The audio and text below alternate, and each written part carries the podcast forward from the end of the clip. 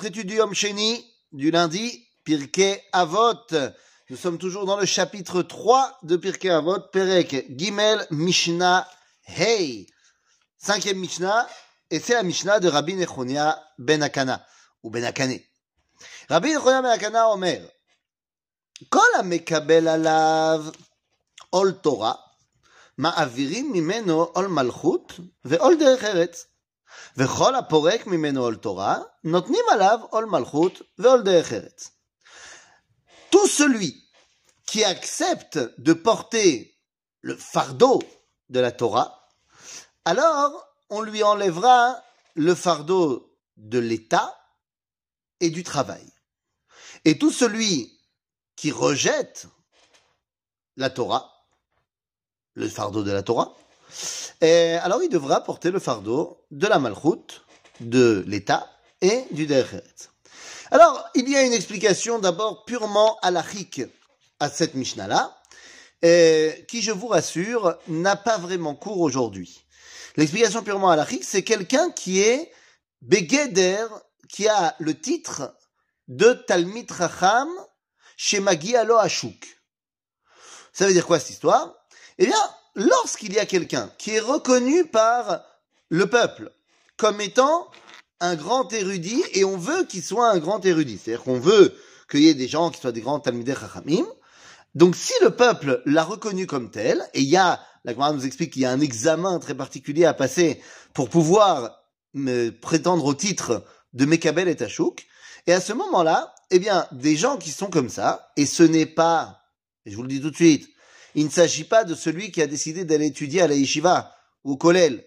Non, non, on parle de individus euh, extrêmement choisis sur le volet, qui vont donc euh, à ce moment-là être mis par la société sur un, pas dire bien un piédestal, mais qui vont avoir une facilité par rapport aux besoins de ce monde.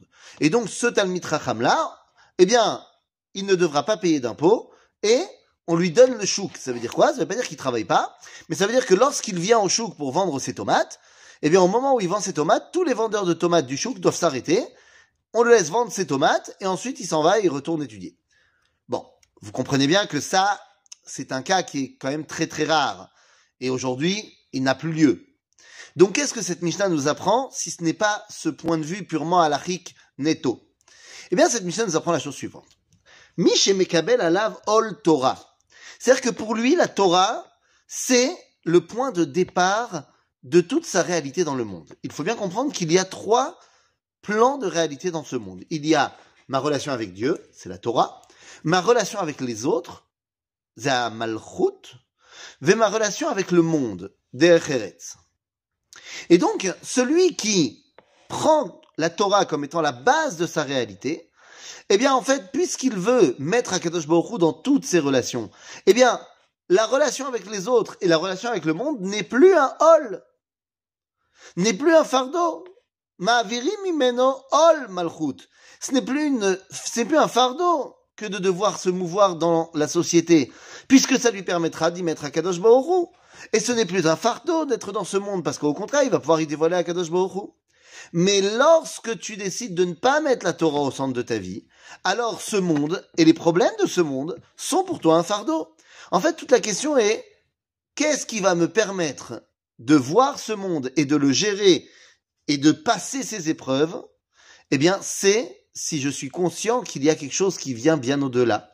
Et ce quelque chose qui vient bien au-delà, eh bien, c'est Ol Torah lorsque j'ai mis Akadosh Baruch au centre de toute ma vie, au centre de mes préoccupations, au centre de ma réalité, eh bien tout ce qui vient autour est un moyen qui va me permettre de dévoiler Akadosh Baruch À bientôt les amis